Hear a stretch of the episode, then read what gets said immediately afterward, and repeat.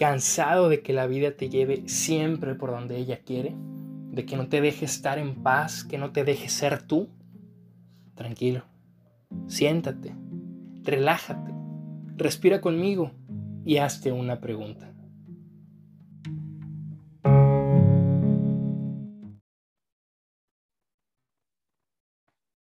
Bienvenidas y bienvenidos de nuevo a esto que es Hazte una pregunta. Estamos el día de hoy con una invitada de honor, una invitada muy especial, alguien a quien les confieso admiro bastante. Ella es Florencia Abadi. Antes de darle la palabra, que nos comente cómo ha estado, que nos platique qué ha sido de su día, eh, la presento brevemente. Ella es filósofa, es argentina, cabe recalcar, es doctora en filosofía por la Universidad de Buenos Aires, por la UBA, es investigadora del CONICET es docente también en la Universidad de Buenos Aires y tiene varios libros publicados, entre ellos y el que nos atañe el día de hoy, El sacrificio de Narciso.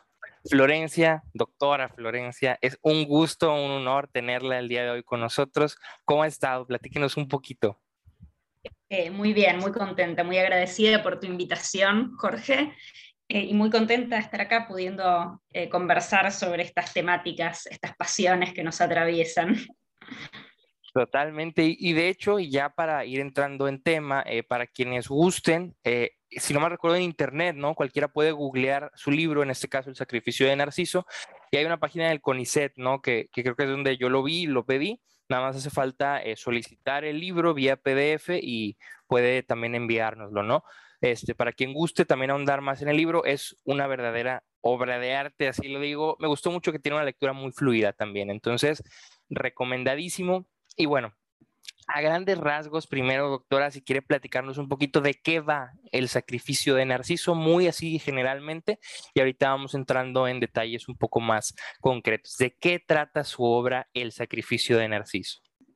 Bueno, es un libro de ensayos, son nueve ensayos, que hablan de diferentes eh, pasiones, por eso utilicé antes la palabra, ¿no? que está la cuestión Hay ensayos sobre el deseo, el primer ensayo se llama Deseo y Odio, ensayos sobre la envidia, sobre la piedad, sobre la crueldad.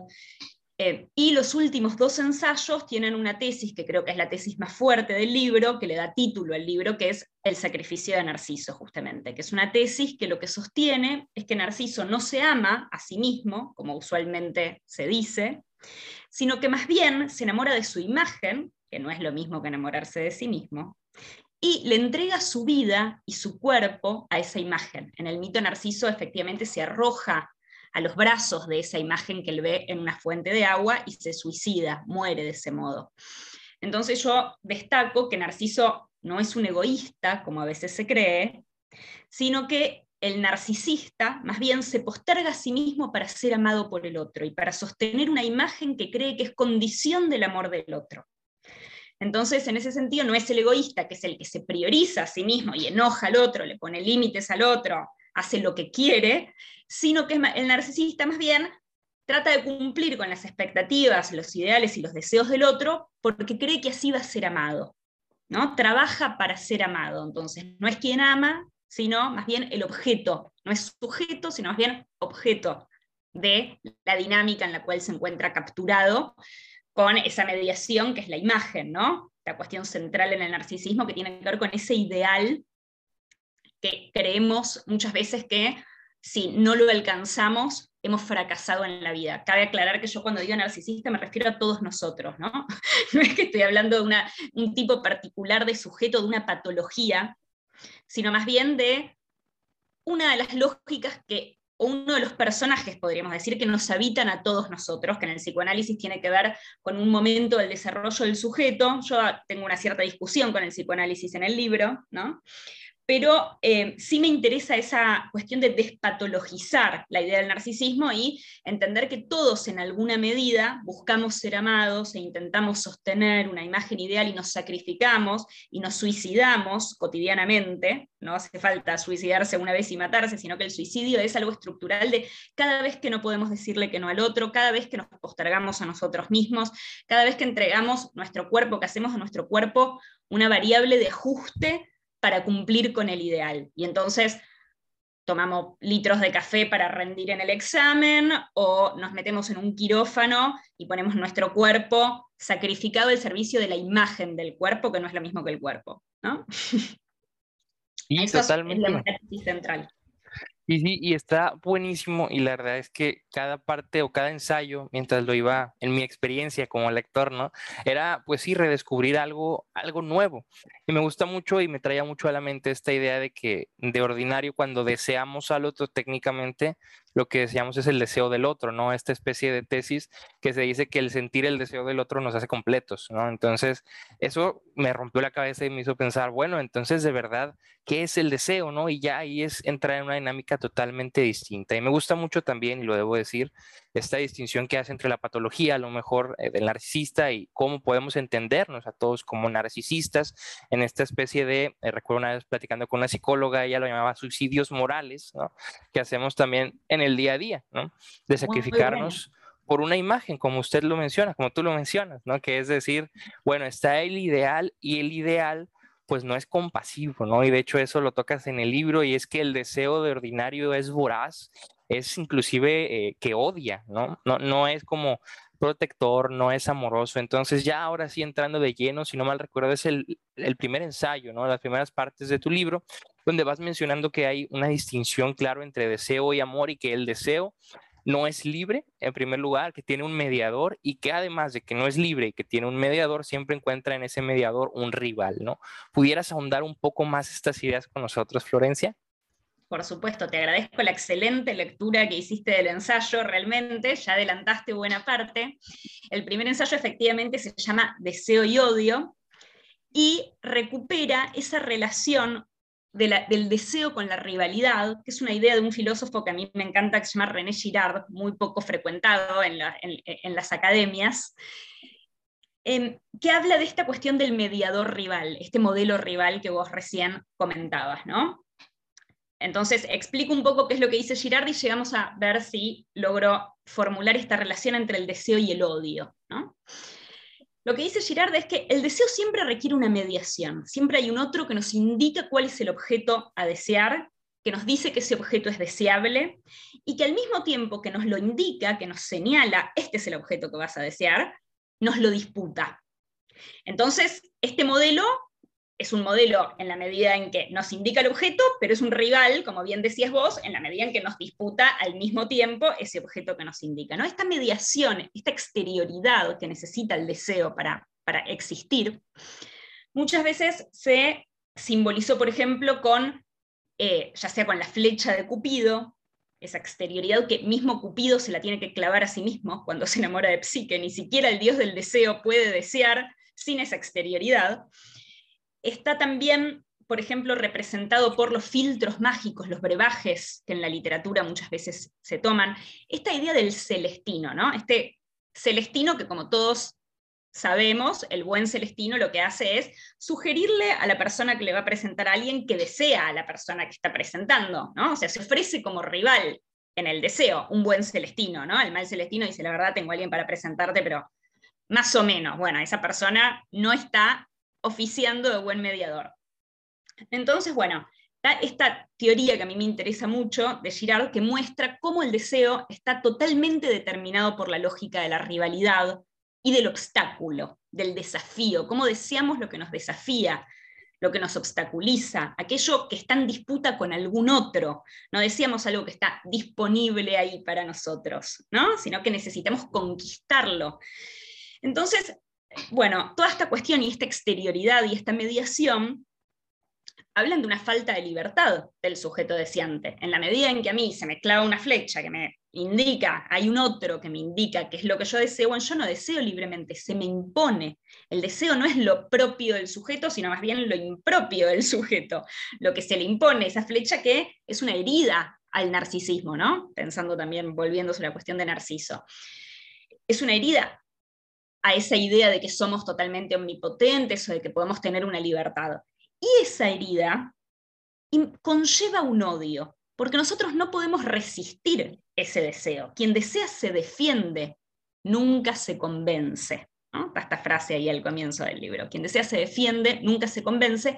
Y esta cuestión de que no podamos resistir lo que deseamos, de que la certeza de que estamos enamorados muchas veces venga precisamente del odio y no del amor, del hecho de que preferiríamos no estarlo, de que nos defendemos de ese deseo, hace que siempre la pasión erótica esté ligada a un odio que se puede depositar, ya sea en la persona deseante, en, nuestro amante, efectivamente, nuestro, nuestra amante, ya sea en una expareja, en la madre, el padre, los hijos. Si uno se fija con un poco de sutileza en su entorno, va a observar que donde hay pasión erótica, alguien se odia.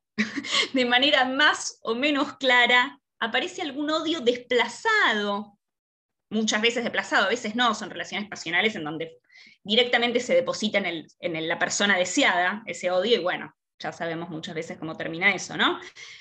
Pero bueno, me interesa esa relación del deseo con el odio y cómo el odio es también eso que da la certeza del estar enamorado, que es tan importante para el enamorado, sentir esa certeza. ¿no? Entonces hay un punto donde hay que integrar quizás algo que no nos resulta tan cómodo, porque por supuesto que nadie es feliz odiando. ¿no? Tiene que ver con algo de la infelicidad del odio, de cómo el deseo en última instancia surge de una infelicidad originaria del ser humano. ¿no? no nacemos felices, podemos llegar a serlo, quizás si hacemos un camino este, de transformación personal, o el camino espiritual que cada cual elija, ¿no? Podemos llegar a ser felices, yo creo. Otros pensarán que no, que el malestar en la cultura, para decirlo en términos de Freud, es algo estructural y nunca el ser humano puede ser feliz porque el deseo falta. Yo creo que podemos, pero si bien podemos llegar a ser felices, no nacemos felices. Y el deseo tiene que ver con esa infelicidad originaria, Justamente, y, excelente tu explicación, muchas gracias, Florencia. Esto ya nos va marcando, me parece, mis pautas. Y no sé, no dejo de pensar también en Schopenhauer, con que el deseo es la fuente del sufrimiento. Entonces me parece paradójica la búsqueda de la felicidad mediante aquello que, al menos desde una perspectiva budista schopenhaueriana, nos trae sufrimiento intrínsecamente porque es desear lo que, y entra otro punto, lo que cuando tenemos ya no queremos, ¿no? Al menos eso desde Schopenhauer. Y otra cosa que tú abordas en el libro es precisamente ese dilema de si se puede seguir deseando lo conquistado, ¿no? Y ahorita que hablabas de la rivalidad, hablabas también de, pues bueno, uno no desea lo que está fácil al alcance, ¿no? Uno desea lo que te reta, lo que parece hasta imposible, ¿no? Entonces, hay, me parece a mí que dos cuestiones clave y una de ellas la mencionas también es que no se desea algo en un sentido realista, ¿no? Sino que se desea la imagen porque planteas que inclusive el amor es compasivo porque es imperfecto o se plantea desde la imperfección. El deseo no es compasivo porque se plantea desde la imagen ideal. Y a la imagen ideal no se le ama, mencionas en el libro, dice, se le venera, se le idealiza, se le admira o se le odia o se le desea. Entonces, bajo esta perspectiva, si deseamos lo que es idealizado, me parece a mí que queda en evidencia que al alcanzarlo nos daremos cuenta que ese deseo no era lo que esperábamos y que se genera. Me parece que otro odio, se genera también algún otro deseo y eso me parece a mí también nos lleva a la idea de que la infelicidad pareciese ser pues algo intrínseco y recurrente ¿no? en el ser humano, pero con esto quisiera también eh, abordar algo que mencionas y es el tema de la envidia, de cómo la envidia cubre el deseo, ¿no? ¿A qué te refieres cuando hablas de que la envidia va cubriendo el deseo? ¿Nos pudieras comentar un poco, Flore? Sí, genial, otra vez tu, reposición de las ideas. Em, me dan ganas de retomar muchas cosas, pero voy a ir a esta última pregunta sobre la envidia. Y quieres retomarla también. ¿eh? Excelente. Eh, yo digo, la envidia cubre el deseo en el sentido, es el velo del deseo, ¿no? O sea, la envidia, ¿qué es lo que hace el envidioso? ¿Qué es lo que piensa el envidioso? El envidioso supone que a la persona a la que envidia es completamente feliz, que pudo satisfacer plenamente su deseo. El deseo, sabemos, está constitutivamente ligado a la falta. Pero para que yo pueda seguir deseando una y otra vez, el deseo necesita engañarse a sí mismo con la idea de que puede satisfacerse. ¿Quién le da al deseo esa ilusión de satisfacción? La envidia, la envidia es odio, sin duda, que el que envidia odia a la persona envidiada, le gustaría robarle lo que tiene, dañarla a esa persona o a su felicidad, pero en realidad es un odio ilusionado.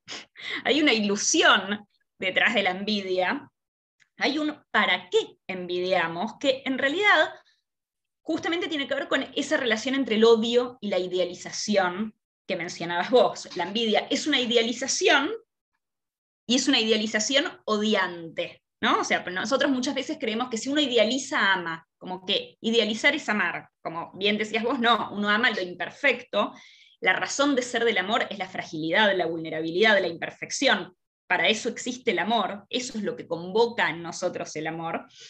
En cambio, la idealización está más bien del lado del odio aunque todas estas cosas en nosotros conviven y arman las mezclas que arman, nosotros estamos atravesados por todo esto y tenemos amor y odio por las mismas personas, ¿no? Entonces, por supuesto que no quiere decir que porque idealicemos no amamos, ¿sí? Entonces, la envidia idealiza y es el velo del deseo o cubre el deseo en la medida en que le hace creer al deseo que puede satisfacer lo que busca, ¿no? Ese es como el, punto del envidiado. Y efectivamente tiene que ver con la infelicidad originaria, porque hay algo ahí, yo diría que esa infelicidad originaria es envidiosa.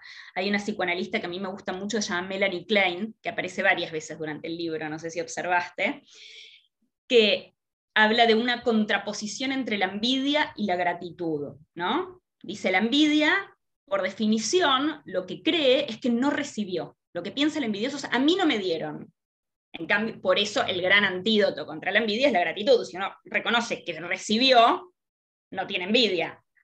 El otro gran antídoto contra la envidia es la admiración, porque otra cosa que hace la envidia es decir que, no, decir que la persona que envidia no se merece lo que tiene, ¿no? Entonces, cuando decimos sí se lo merece, otro antídoto, ¿no? La admiración y la gratitud son las dos grandes antídotos opuestos a la envidia.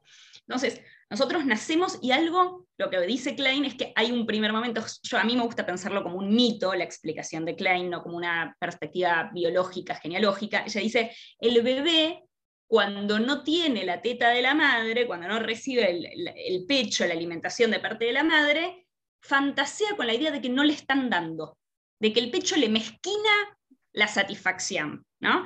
Entonces, muestra cómo hay algo muy originario en la ansiedad casi vinculado, uno podría decir, al nacimiento, a, los primeros meses de vida,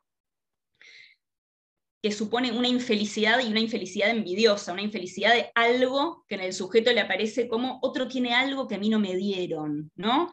No me están dando lo que quiero. Bueno, eso efectivamente nos lleva, está muy vinculado al deseo, nos lleva a decir, no habría deseo si no hubiera también de fondo ese elemento. cuando vos hablas del budismo, que me interesaba mucho lo que decías respecto justamente a toda esta tradición oriental, que dice, bueno, el deseo es finalmente la fuente de sufrimiento, vamos a eliminarlo. Y una cosa que está pasando mucho en Occidente, en el mundo contemporáneo, que es una suerte de idealización del deseo, un poco absurda quizás, ¿no? Como somos deseo, el deseo es maravilloso, que todo, todo, ¿no? Una cosa ahí con el deseo, como si no hubiera complejidad, como si no estuviera vinculado a una cantidad de cosas con las que tenemos que lidiar, que no son fáciles. Entonces digo, ni una cosa ni la otra, me parece, que se trata justamente de, bueno, eh, crecer en cómo lidiamos con todo esto que nos atraviesa. Yo no creo que se pueda em, eliminar toda la oscuridad que llevamos dentro sino más bien que creo que, bueno, que sí, que en el camino de transformación de eso, eh, siempre lo que, lo que me parece que tenemos que apuntar tiene que ver con la integración, con la aceptación, con la comprensión de las cosas que nos pasan, ¿no? más que andar imaginando utopías. Y precisamente, y ahorita que mencionabas el tema del deseo nuevamente, no sé si pudiste ver hay una película, este medio reciente también, es la de Wonder Woman, eh, pero la 2, la de 1984. No sé si la viste, pero ahí... La vi, no la vi, pero contame. Para no hacer spoiler, también aquí nos escuchan, bueno, es una película obviamente pues de carácter familiar y todo, pero me parece que tiene una trama interesante, porque el, el villano en este caso es una persona que puede cumplir deseos. Así de sencillo. Basta que tú le digas deseo esto y él lo cumple. Entonces es muy interesante la trama porque qué curioso que el villano sea alguien que cumple deseos ilimitadamente. ¿Y a qué podemos esperar que eso lleve?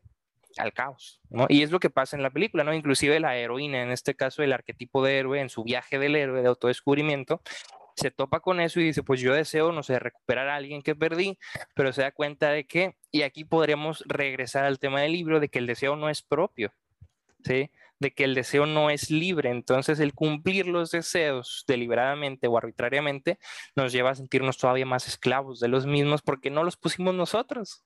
Justamente es eso. Es decir, donde no está la libertad en el origen del deseo, tampoco va a estar en su cumplimiento, porque no se cumple algo que yo quisiera. Y retomo algo que mencionas que me pareció increíble también. Mencionábamos el tema de la rivalidad y de que deseamos lo que hasta parece imposible a veces, pero no tan imposible como mencionas, ¿no? Porque pensaba, pues, ¿quién desea algo que de entrada sabe que no va a conseguir? Pues nadie, ¿no? Tiene que haber una pequeña ilusión o un autoengaño, como decías, para decir, bueno, eso parece imposible, pero y ahí está también este, lo que podemos ver en nuestra sociedad actual del capitalismo tardío, este, lo que llama Byung-Chul Han, el no poder poder, de decir, bueno, pues es que tú puedes, el autoengaño de decir todo lo que quieras, propóntelo y lo logras, ¿no? Entonces es una condena eterna de la búsqueda por un sufrimiento que pareciese que, pues no se va a cumplir, ¿no? Entonces, también, ya que menciona a Byung-Chul Han, quiero entrar con una distinción que tú hiciste que me parece que Byung-Chul Han no hace. es con el tema del amor eros, o del eros, más bien, ¿no? Byung-Chul Han, en la agonía del eros, critica como, en, al menos como yo lo leí, ¿no? En mi, en mi lectura, puede que me equivoque, ¿no? Pero yo entiendo que él critica la muerte del amor como tal, llamándolo eros con su eh, preciso análisis y demás, pero me parece muy buena la distinción que haces porque al menos, y corrígeme también si me equivoco, hasta donde entiendo planteas aleros como al deseo, ¿no? Naturalmente y el amor un poco más en el sentido ágape, un sentido protector, de entrega. ¿Cómo, cómo surge esta distinción, Flore? Este, ¿Cómo te parece que pudiéramos entenderla y hasta qué punto se complementan? Porque luego ahí viene en el libro una frase que a mí me encantó y que era que se ama a expensas del deseo y se desea a expensas del amor o una más allá. Cuando se desea no se ama y cuando se ama no se desea. ¿Qué, nos puedes decir de esto, Florencia? Bueno, buenísimo. Eh, efectivamente, Han, yo creo que tiene una teoría, digamos que en su visión del narcisismo está bastante hermano de mi tesis, pero en la visión del deseo para nada. Yo creo que es muy distinta mi visión del deseo que la de Han y efectivamente creo que cae, por así decir, en esto que decía yo de el mundo contemporáneo idealizando el deseo o poniendo el vínculo a Eros con la cuestión de la trascendencia, y hay toda una cuestión como Eros es lo positivo, ¿no? Toda una visión totalmente positiva del Eros, en donde, como también bien decías vos, no se traza una distinción entre el deseo y el amor.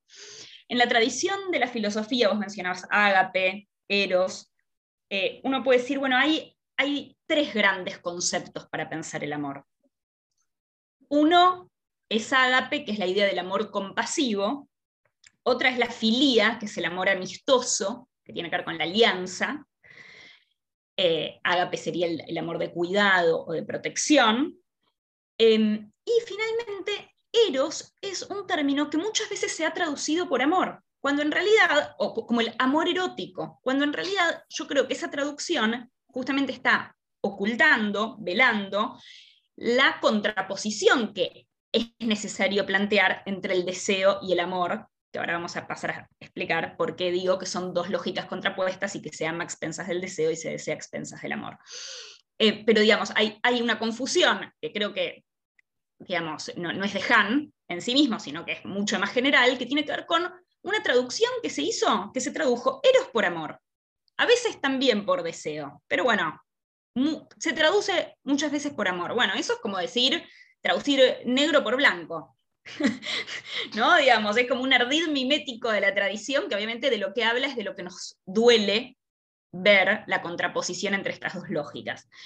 Yo digo que la lógica del deseo y la lógica del amor son contrapuestas porque si asumimos, como dijimos antes, que el deseo está regido por la rivalidad, el principio de rivalidad se opone radicalmente tanto al cuidado, no vas a proteger a tu rival, o sea, se opone a Agape, como a la idea de una alianza con el otro, porque obviamente el rival es lo opuesto del aliado.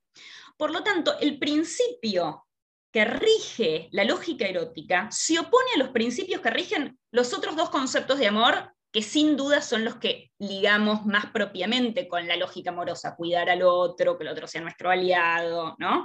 No, pensamos que el amor esté regido por la rivalidad, que es el principio rector de la guerra, ¿no? Pensamos que el amor está vinculado a la paz, a la concordia. Y está bien que pensemos así. Yo no digo que el amor sea el odio, el deseo es el odio. Lo que pasa es que si confundimos amor y deseo, terminamos diciendo, no, en, el amor hay odio. Bueno, el amor no. El amor es cuidado, el amor es alianza. Hay un montón de problemas de la lógica amorosa que podemos pensar. Pero no, no es rivalidad, no es envidia. El deseo es envidia y es rivalidad. Y yo digo, efectivamente, que en esta, si vemos esta oposición, esta tirantez que hay entre las dos lógicas, uno dice, bueno, si yo necesito la rivalidad para desear y el cuidado se opone a esa rivalidad, cuando yo cuido al otro, deserotizo mal que nos pese, porque por supuesto que nos encanta cuidar a las personas que amamos y muchas veces deseamos y amamos a las mismas personas y no estamos queriendo deserotizar el vínculo cuando las cuidamos, pero asumir que estas dos lógicas están en, tensión significa entender que efectivamente también cuando rivalizo mucho y aumento mucho el, el ardor del fuego del deseo, ¿no? que se nutre de esa rivalidad, lo hago en detrimento de la lógica amorosa. Entonces, bueno, de ahí, digamos, ahí es donde yo intento también pensar como lógicas más que como sentimientos, el deseo y el amor, ¿no? Porque la lógica amorosa tiene que ver con la alianza, con el cuidado y también con la continuidad del vínculo. El deseo es discontinuo, uno se erotiza, se deserotiza por un gesto, tiene la flecha de Cupido, viene, se clava acá, se clava allá, ¿no? el Eros está vinculado a la discontinuidad, la lógica amorosa a la continuidad, a la memoria, al hilo de la memoria amorosa, la historia de amor que se va construyendo. La, la lógica erótica está vinculada a la curiosidad, que transgrede límites, que rasga velos. En cambio, la lógica amorosa está vinculada al respeto, a sostener el velo, a no espiar, a no exhibir, ¿no? A respetar esa, a, la, intimidad amorosa, no la exhibición, ¿no? no la provocación. El deseo está vinculado a, provocar. Entonces, bueno, hay una cantidad, digamos, yo ahí también hablo de la crueldad como parte de la lógica erótica y la piedad que se le opone como parte de la lógica amorosa, y hay una serie de oposiciones de dos grandes familias, podríamos decir, eh, que se van eh, trazando a lo largo del libro, en donde, bueno, justamente lo que trato de mostrar es que el amor y el deseo pertenecen o incluso son como los ejes de estas dos grandes familias de conceptos, en donde de un lado quedan por ejemplo, la curiosidad, del otro lado el respeto, y que no son todos los malos de un lado y todos los buenos del otro. No hay manera de decir el deseo es el malo, el amor es el bueno, porque también el deseo está vinculado al coraje y el amor a la cobardía, en muchos sentidos. El deseo está vinculado, el amor también muchas veces está vinculado a la hipocresía, porque la hipocresía sostiene los velos, ¿no? sostiene la escena. Entonces, bueno, hay mucho de la lógica amorosa que es humilde. La humildad, yo soy hipócrita muchas veces, pero no le voy a andar diciendo al otro lo que pienso, no voy a andar gritando mis verdades. Por una cuestión de humildad también, ¿no? ¿A qué le importa al otro lo que yo pienso? Pero bueno, uno sostiene la escena. Eso es una cuota de hipocresía que nos permite convivir también. Pero digamos, me interesa dejar claro esto de que no es que el amor es bueno, el, deseo es malo, sino que hay un montón de valores positivos como la curiosidad, el coraje, etcétera, que vinculamos al deseo. bueno, sí, también están vinculados al odio y a la crueldad. O la crueldad desgarra velos. ¿Y qué hace la curiosidad? Lo mismo. ¿No? Entonces, bueno, nos guste. Curiosidad es lindo, qué lindo ser curioso. Cruel, malo. Bueno, pero no están tan lejos, ¿no? Es como hacerse cargo de cómo funcionan efectivamente cada una de esas lógicas. Sí, precisamente me gusta mucho la contraposición porque creo que efectivamente eh, como la sociedad contemporánea, en primer lugar pensaba también hace poco, hace poco me refiero a hace como 10 minutos cuando mencionabas el tema otra vez del deseo como no libre, lo relacionaba un poco también a nuestra sociedad capitalista y cómo pues lo que se nos invita a desear sigue siendo gracias a un recurso externo, ¿no? O a una especie de estímulo este externo que es el mercado como tal, son los medios de comunicación y todo ello nos va llevando por caminos eh, inhóspitos del deseo. Y volviendo a esto último, eh, sí, está muy buena la diferencia porque ciertamente Han lo, lo iguala, como bien dices, ¿no? no es algo propiamente de Han, sino más como de nuestra sociedad occidental en general, y creo que sí se nos enseña este, como estar igualado, inclusive yo lo he escuchado mucho como si fueran pasos del amor, ¿no? como que empiezas por el eros, pasas por el filia y terminas en el ágape, como si fuese una escalerita que hay que ir subiendo, donde el ágape es lo más alto, ¿no? Y el eros es lo primero, lo que hasta se desdeña, fruto también de nuestra tradición judeocristiana, en donde me parece a mí que hasta se fuerza una unión donde se dice, no, es que el amor eros es totalmente normal, como si tuviésemos que justificar su existencia, no, es que es normal, pero hay que aprender a dominarlo y todo, porque el amor ágape es esa entrega total. Entonces, sí se idealiza, y creo que inclusive está muy curioso, ¿no? Que idealizamos y deseamos el ágape como un imposible, ¿no? Y desdeñamos en cierta forma el eros. Tal cual. O bueno, es, tal cual lo que decís, ¿no? O sea, queremos pensar como una suerte de filosofía de la historia del amor, en donde habría un momento que es el enamoramiento, el eros, de ahí nos caemos, pero ahí surge el amor verdadero, que es cuando ya no idealizamos al otro, y entonces muchas veces se aspira a, bueno, todo bien, se puede vivir ya sin eros, ¿no? Podemos seguir amándonos en el mundo de Ágape, y lo cierto es que si uno tiene un vínculo erótico con otra persona, que se pretende realmente erótico, que se pretende como un vínculo, ya sea hoy en día decimos pareja, ¿no? Pero bueno, se puede pensar de diferentes maneras, como Eros es soberano ahí. Y en el momento en que Eros se muere, si muere por completo Eros, y efectivamente eso pasa, es falso que se pueda seguir toda la vida en ágape sin Eros. Eros muchas veces lo que hace es mandar la flecha para otro lado. Aparece Eros por otros lados si no se cultiva la lógica erótica y no se cuida la lógica erótica en el vínculo.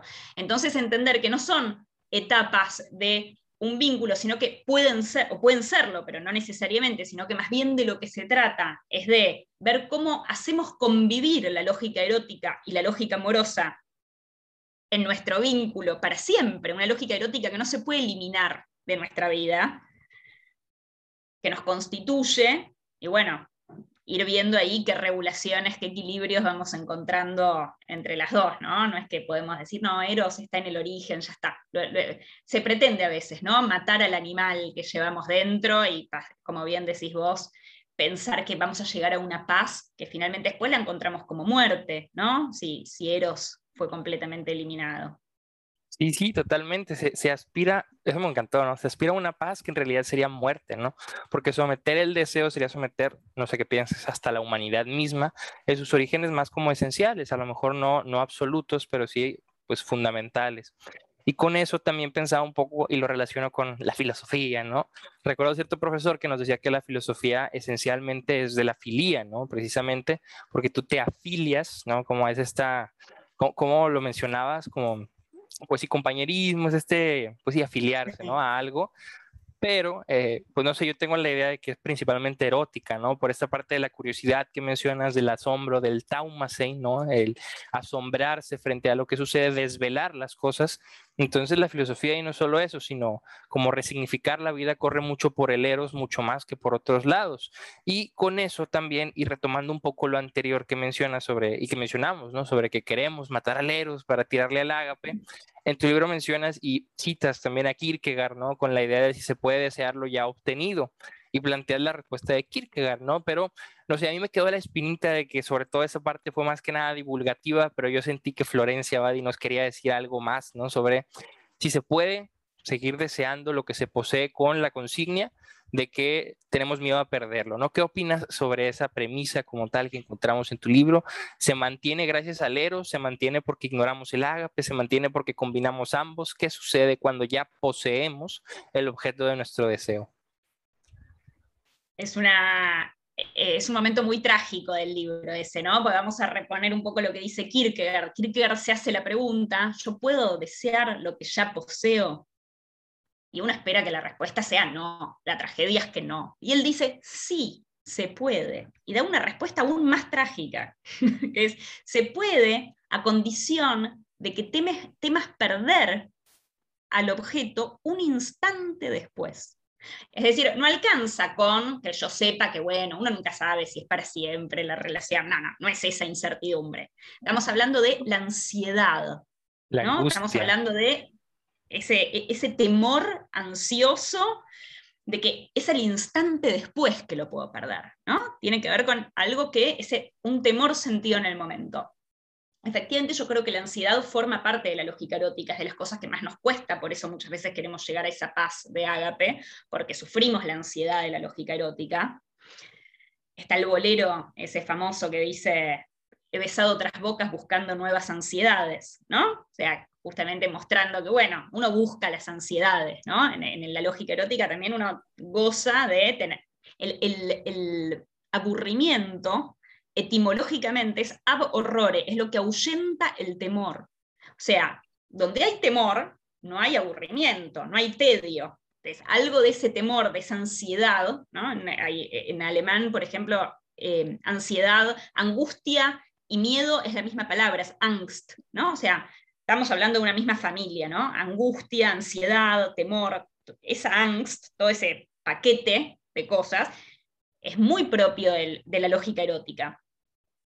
Es bueno, sí, efectivamente, uno puede decir, el precio que pagamos si queremos efectivamente mantener vivo nuestro deseo, habiendo, nunca uno obtiene el objeto, en realidad nunca se posee, es imaginaria esa posesión, ¿no? No, no se posee el objeto de deseo, pero habiendo efectivamente conquistado algo de esa persona, vamos a decir, que, eh, con la que estamos eventualmente, bueno, implica integrar algo de esa, ansiedad, ¿no? aceptar algo de esa ansiedad, que algo de ese temor también forma parte del vínculo, también forma parte del hecho de que lo estamos atravesando eróticamente al vínculo. Y bueno, claro, se sacrifica esa paz, ¿no? Sí, la felicidad es hija de la paz, sin duda. Por lo tanto, hay algo en la lógica erótica que, como bien decíamos, no es lo más amigo de la felicidad última, finalmente quizás tenga que ver con un equilibrio de todo esto, porque la felicidad es hija de la paz, pero recién decíamos, la paz también puede ser quietud, puede ser muerte, puede ser... Aburrimiento. Aburrimiento. Entonces, bueno, no queremos todo eso, ¿no? El aburrimiento que es tan amigo de, la piedad, ¿no? La gente que es tan piadosa, tan compasiva, que a veces efectivamente aburre porque no te está provocando, no te está pinchando, no te está desafiando, no te está, ¿no? Es gente muy compasiva. Bueno, hay, una, hay un, hay un poder tolerar el aburrimiento en esa gente también, ¿no? La gente más morbosa muchas veces es la que no soporta el aburrimiento, no se aguanta ni cinco minutos aburrido, entonces va rápido ahí a, desafiar, a provocar, a, espiar, a buscar alguna, algún, alguna delicia de la crueldad, ¿no?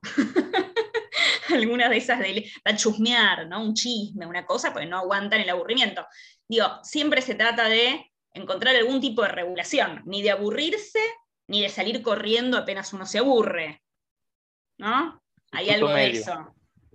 Y sí, encontrar un equilibrio, ¿no? Y justo con eso me trae a la mente también la idea, ahora, Eric Fromm, por ejemplo, uno de los autores más populares en ese sentido. Ah, pero antes de eso, antes de mencionar a Eric Fromm, ahorita con esta idea de eh, el temor, de la conciencia de que se puede ir al instante, creo que esta propia idea la encontramos mucho en esta llamada sabiduría popular, que cada vez se encuentra menos en los dichos de la gente mayor y cada vez se encuentra más, por ejemplo, en Twitter, en Facebook, etcétera. Entonces yo veo muchas veces personas que ponen así publicaciones, ¿no? Y que dicen, porque ya trabajes en la empresa no significa que seas el dueño. ¿Qué significa eso? No ponen, por ejemplo, si ya somos pareja y estamos algo así, y ponen, pero me dejas de contestar historias en Instagram, pero me dejas de hacer lo que hacías cuando me enamoraste, no sé qué. Yo veo la misma lógica, ¿no? De decir, bueno, ya conquistaste, ya posees ilusoriamente tu objeto de deseo, pero no porque ya lo poseas significa que se acabó, ¿no? El deseo, sino lo que se busca inconscientemente, me parece, es renovar constantemente el deseo, ¿no? Bajo esa lógica, no porque ya trabajes en la empresa, ya eres el dueño, te pueden correr, dice. Y hay muchos otros, está todavía esta parte de la rivalidad también, ¿no? Dice, y hay muchos otros esperando para que los contraten. ¿no? Bajo esta analogía empresarial, tú trabajas, conquistas el deseo, pero si no le echas ganas, hay muchos otros rivales que a ti te van a incentivar para seguir conquistándome, ¿no? Está muy, muy bueno y te digo, lo veo reflejado en esto de la sabiduría popular de redes sociales, ¿no? Y ahora sí con Eric Fromm, nuevamente volviendo a esto que decía sobre el aburrimiento, sobre los puntos medios, Eric Fromm menciona que al menos para él, ¿no? Una de las eh, claves para poder amar en un sentido, pues también como amor ágape, supongo, porque él también menciona amoreros junto, la parte del deseo, pero sí distingue luego eh, como el ágape o la unidad, la protección. Dice que es esencial poder estar solo y poder aburrirse o soportar el aburrimiento de estar con uno mismo, para luego no buscar como simplemente estar con otro para satisfacer mi, mi vacío, ¿no? En cierta forma. Y ahí está nuevamente el tema, creo yo, de, de, la usura, de usar a otros, de, ¿cómo decirlo? De que ese deseo sea simplemente un acto narcisista, ¿no? Y es ahí, me parece, también lo que mencionabas al inicio, ya lo vamos relacionando ahora sí que por el final del libro con Narciso, ¿no? Decíamos, Narciso no, no quiere ser amado, bueno, sí quiere ser amado más bien, pero no como que está amando, sino que complace al otro para que el otro lo ame. ¿no? Todo en busca de mantener su ideal, hasta sacrificando su propio cuerpo, ¿no? Entonces, en ese sentido, From lo que plantearía, me parece que es el estar con uno mismo es algo esencial y es algo hermoso hasta cierto punto que muchas veces se sacrifica en pos de un ideal, que es el de estar con otro, porque si no estoy con otro, no estoy completo, no estoy lleno, y todo siempre va a ese deseo de plenitud, Como ya lo decíamos, y me parece que en muchas corrientes de pensamiento se maneja lo mismo, ¿no? Si el deseo nace de la carencia, significa que el ser humano es carente en sí mismo, ¿no? Inclusive tengo presente dentro de la propia Iglesia Católica, hasta eso, ¿no? El que más nos ha mermado el tema de Leros, nos menciona muchas veces que el ser humano está sexuado en el sentido de cortado, etimológicamente, entonces está cortado, está faltante, ellos lo solucionan con falta Dios, falta la relación con Dios, pero lo podemos solucionar de diferentes formas, ¿no? Y esta me parece que es una de ellas. Sabernos carentes, sabernos cortados, sabernos faltantes, aunque sea ilusoriamente, porque se dice que sentimos que algo nos falta, pero no sabemos qué nos falta, ¿no? Entonces, por eso el deseo no tiene causa, no sabe hacia dónde ir. Y bajo esta perspectiva y el narciso que se sacrifica para mantener un ideal, ¿qué nos pudieras decir ahora sí que como englobando este, todo lo que mencionas del libro? Porque todo nos ha llevado hasta aquí, ¿no? La idea de un deseo que es voraz, también hacías la analogía de que comer es como desear, ¿no? Una mejor analogía no hay, porque quieres hasta destruir el objeto de tu deseo cuando lo, lo ingieres, ¿no? Entonces, si eso todo nos va llevando a la idea de un narciso, que desea mantener su imagen perfecta, que no es compasiva porque no es un amor ágape, ¿cómo podemos nosotros ahora sí que asimilar y aterrizar toda la teoría al día a día? ¿Cómo podemos decir, ah, bueno, aquí está mi narciso sacrificándose por mi ideal? ¿Cómo podemos, en cierta forma, vivificar la teoría en este sentido? Qué pregunta, Jorge, realmente. Así no sé si tengo una respuesta lineal para darte. Sí, tengo varias cosas para decir de lo que, del comentario que acabas de hacer, buenísimo. Eh, para empezar, la cuestión de em, esta idea de estamos cortados, buscamos la plenitud y muchas veces buscamos en los vínculos esa plenitud que otros pueden buscar en un camino espiritual o en Dios. ¿no? En ese punto me parece muy importante entender que claramente está destinado al fracaso la búsqueda de la plenitud en un vínculo con un otro, no así en un vínculo con Dios, que después podemos dejar para la, fe de cada cual, ¿sí? Pero digamos que justamente hay ahí una operación muchas veces que es, uno podría hacer una lectura del banquete, vos hace un rato decías que, que la filosofía muchas veces estuvo ligada al philein, a la idea de la filía, pero que más bien uno la podría ligar al eros, ¿no? Y efectivamente la palabra filosofía tiene el philein en la palabra, pero el banquete de Platón muestra que el camino de la filosofía es el deseo por la verdad, ¿no? Hay un eros que está ahí buscando esa verdad y por eso la sofía, que es la sabiduría, es algo que el filósofo ama porque no tiene, ¿no? O sea, el sabio no es el filósofo, el filósofo quiere esa sabiduría. Del mismo modo, el que está enamorado nunca puede ser sabio, ¿no? El sabio no está enamorado porque justamente tiene esa plenitud, tiene esa paz, ¿no? Que no está vinculada a la falta y a la carencia del deseo. En ese sentido, mencionaste también la cuestión de la soledad, que me parece muy importante. Hay una distinción que me gusta mucho que traza un pensador que se llama Panicar, entre soledad y aislamiento. El aislamiento es lo que hace que nos sintamos solos, que nos creamos aislados del mundo. En cambio, en la soledad uno puede efectivamente repararse, por ejemplo, de lo alienantes que son muchas veces los vínculos con los otros, en la medida en que esa mirada y ese narcisismo invade tanto nuestros vínculos.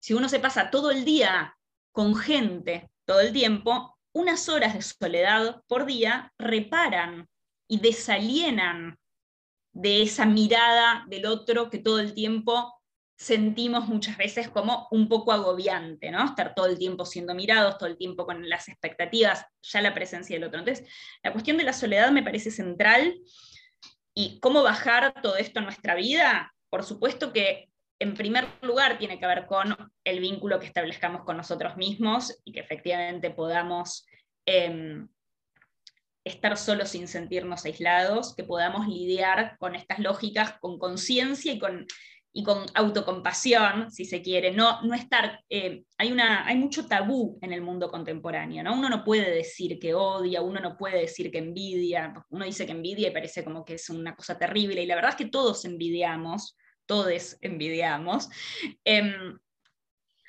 odiamos, somos crueles, chusmeamos, mostramos cosas en las redes sociales que pertenecen a la intimidad nuestra o de otros, eh, espiamos a otros. Entonces, en primer lugar, tomar conciencia, aceptar, digamos, ¿no? ¿no? No hacer de todo esto un tabú me parece un primer paso central para poder lidiar con las cosas que nos pasan, con los conflictos, con nuestras búsquedas, con, en fin, con las maneras en las que estamos intentando también transformar nuestros vínculos, ¿no? que estamos en un momento muy, eh, muy álgido de, cuestionamiento de muchas cosas.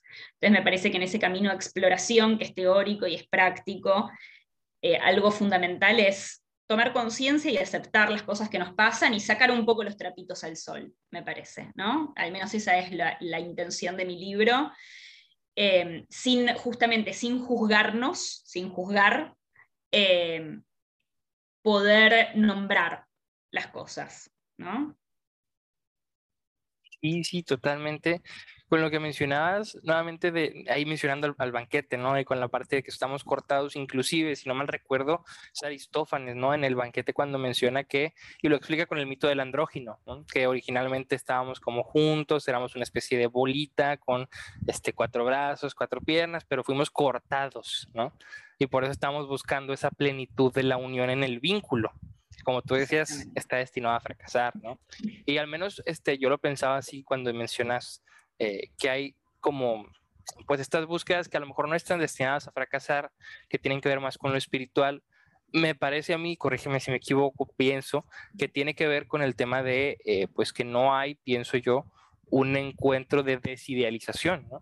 Cuando nos entregamos a un ideal, pues es ese ideal el que va a permanecer ideal, ¿no? Y por eso va a permanecer deseante.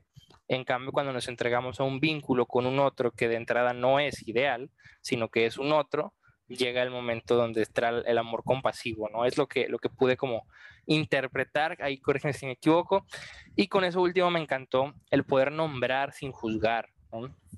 Pienso que nuestra sociedad efectivamente eh, juzga sin nombrar incluso, ¿no? Y, y eso es algo curioso porque ni siquiera sabemos qué estamos juzgando, pero ya leímos un juicio valorativo, un juicio axiológico, ya dijimos es malo, es bueno, no hay que hacerlo, no es natural, etcétera. Pero vamos, ponerle nombre a las cosas ayuda a un conocimiento y me parece a mí que el conocimiento es compasivo, precisamente desde la perspectiva de que cuando conoces no juzgas tan fácilmente, ¿no? Porque sabes qué hay detrás y sabes el nombre y sabes el por qué. Entonces creo que si ese es el propósito de tu libro, lo cumple maravillosamente, Florencia. Entonces, estoy encantado con esta charla.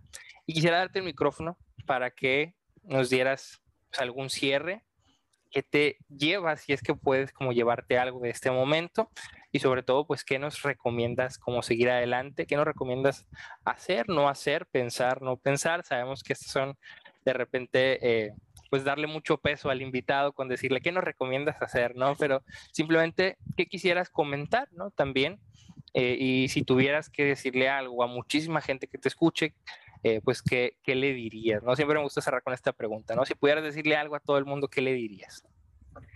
Ay, qué difícil, Jorge, realmente la situación en la que me pusiste. Este, ¿qué, le, ¿Qué le diría a todo el mundo? Me gustó mucho lo que dijiste de juzgamos si no nombramos, ¿no? La idea de un juicio vinculado también a un callar, ¿no? Al final, en lugar de que el juicio sea la palabra, es un juicio del, del silencio, ¿no? de lo que no se, de lo que no se habla. Em, ¿Qué diría si tuviera que, o sea, recomiendo, recomiendo leer a René Girard, recomiendo leer a William Shakespeare, recomiendo em, leer los Evangelios, acá como, judía que soy, eh, recomiendo em, Sí, que cada cual haga la búsqueda propia que tenga que hacer. Yo no tengo recetas, digamos, para, ni para la felicidad, ni para el amor, ni para el deseo. Más bien tengo anti-recetas. Eh, son una suerte de, problemas, digamos, que, intento plantear. Y que cada cual los recorra, simplemente. Bellísimo. Muchas gracias, Florencia. Creo, al menos para mí ha sido una charla muy enriquecedora y espero también para todas, todas y todos los que nos escuchan que puedan también llevarse algo sobre todo estas antirrecetas o ante todo la duda, ¿no? Pero una duda que nombra, ¿sí? Una duda que no ignora y que no es indiferente, porque el Eros no es indiferente, me parece a mí. Ah, de hecho, para nada tiene que ver con la indiferencia, es muy grotesca, muy agresiva hasta cierto punto. Entonces, que la búsqueda me parece e-, es similar, ¿no? O sea, la curiosidad, el asombro va por ese lado, así que es lo que yo me llevo, me llevo además otras muchas preguntas que creo que si las siguiéramos haciendo nos extenderíamos horas y horas, pero voy a releer tu libro, voy a luego seguir buscando y a seguirlo platicando. Muchas gracias, Florencia. Muchísimas gracias a vos, Jorge, espectacular la entrevista, de verdad, muy interesantes tus comentarios, gracias. Gracias a ti, gracias a todas, todas y todos los que nos escucharon. Les recuerdo, nos pueden buscar en Instagram. ¿Dónde te encontramos, Florencia? ¿En redes sociales? ¿Algo que nos quieras decir para buscarte? En Instagram estoy como Florencia Abadi. Em, Florencia Abadi en Facebook también. Estoy como Florencia Abadi, no soy una gran eh, tecnochica, la verdad, pero hago lo que puedo y tengo ahí mi cuenta de Instagram donde están la información sobre los talleres o las charlas que doy y las cosas que voy escribiendo. Así que ahí me encuentran. Excelente. En Instagram, Florencia Abadi, su libro El sacrificio de Narciso fue del que abordamos. Igual tiene otras muchas obras que también podemos buscar y consultar. Ah, recuerden, acá estamos también en arroba George en Instagram. Este podcast fue Hazte una pregunta. Y recuerden que, como nos diría nuestro buen amigo Sócrates, una vida que no se cuestiona no es digna de vivirse. Así que muchas gracias y llegaron hasta aquí y hasta la próxima. Nos vemos. Gracias.